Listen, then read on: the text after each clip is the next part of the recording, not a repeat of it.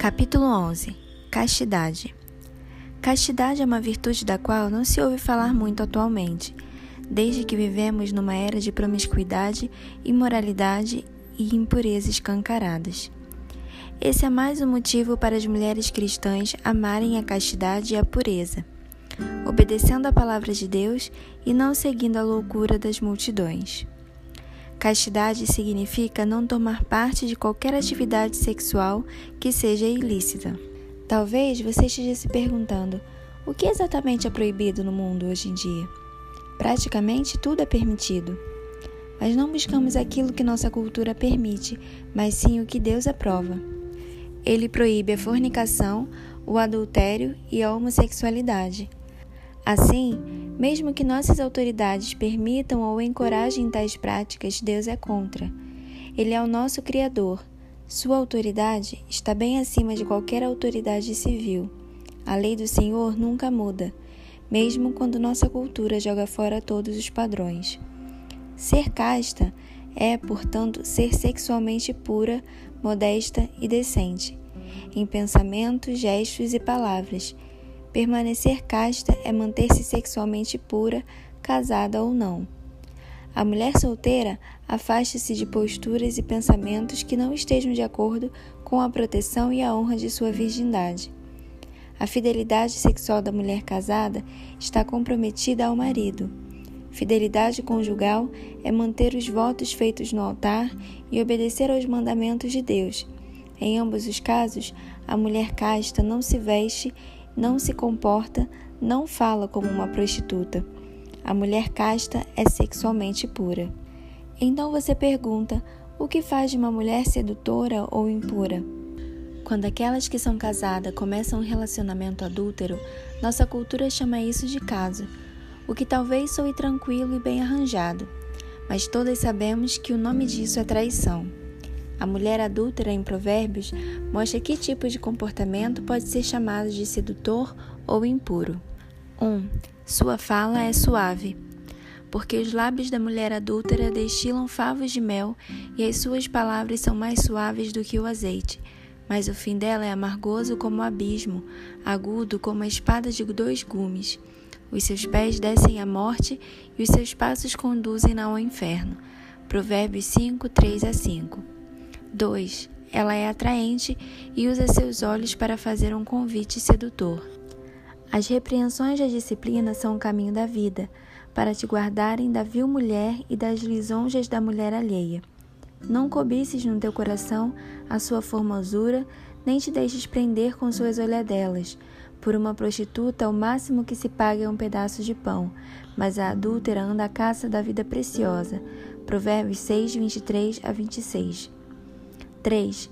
Ela fica em espaços públicos, lugares em que consiga encontrar uma possível presa.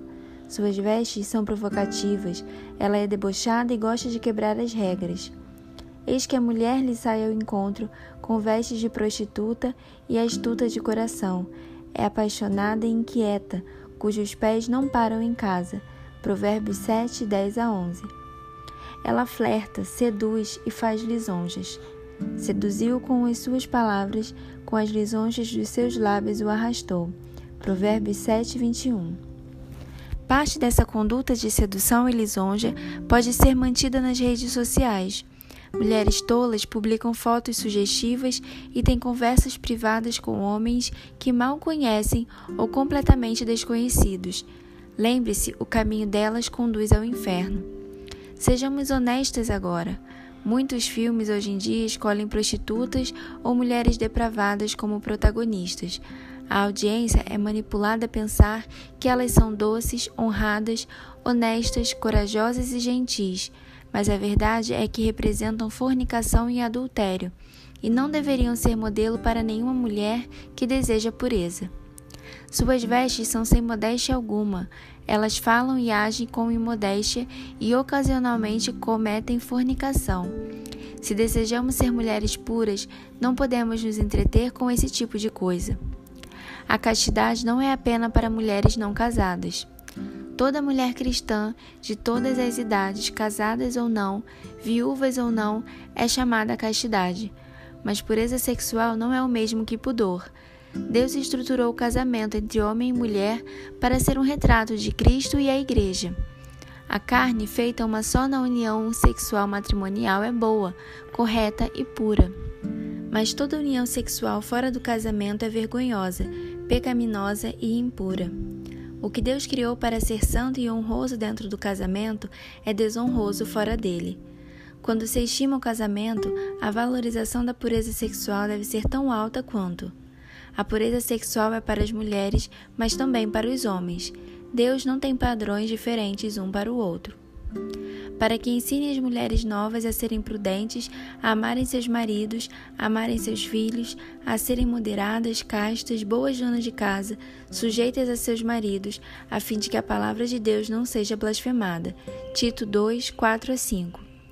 Digno de honra entre todos seja o matrimônio, bem como o leito sem mácula, porque Deus julgará os impuros e adúlteros. Hebreus 13, 4.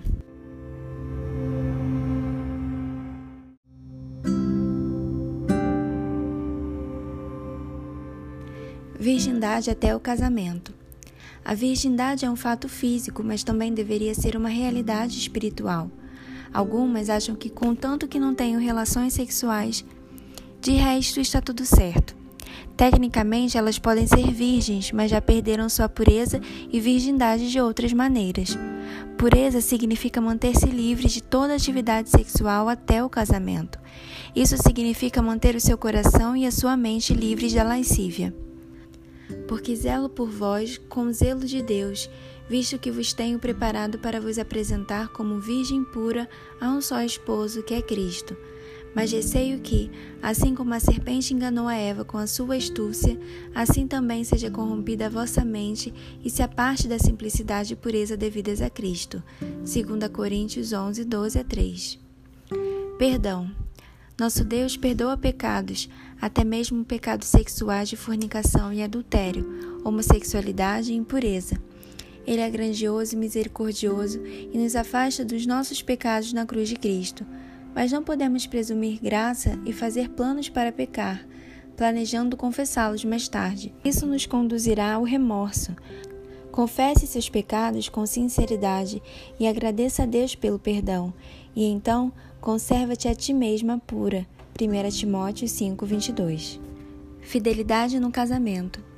A esposa cristã deve ser fiel ao marido significa que ela não deve cultivar amizades próximas com qualquer homem que não seja o seu marido.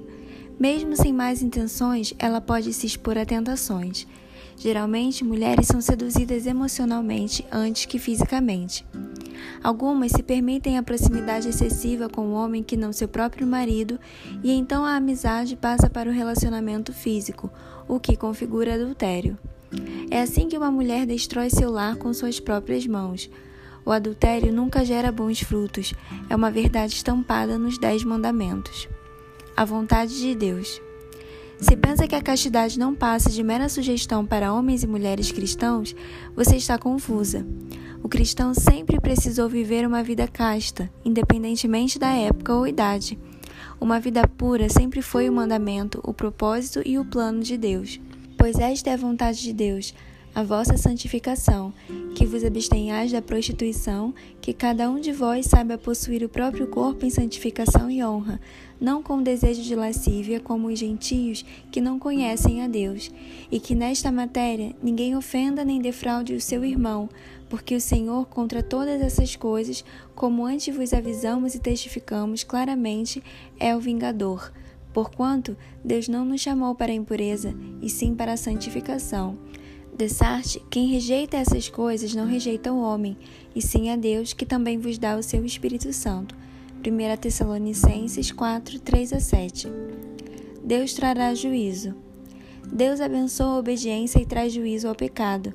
Não se pode viver uma vida sexualmente impura e ainda assim buscar a bênção de Deus. O pecado sexual é destrutivo e traz miséria. Sabei, pois, isto: nenhum incontinente ou impuro ou avarento que é idólatra tem herança no reino de Cristo e de Deus. Efésios 5:5. Nem haja algum impuro ou profano como foi Esaú, o qual por um repasto vendeu seus direitos de primogenitura. Hebreus 12:16.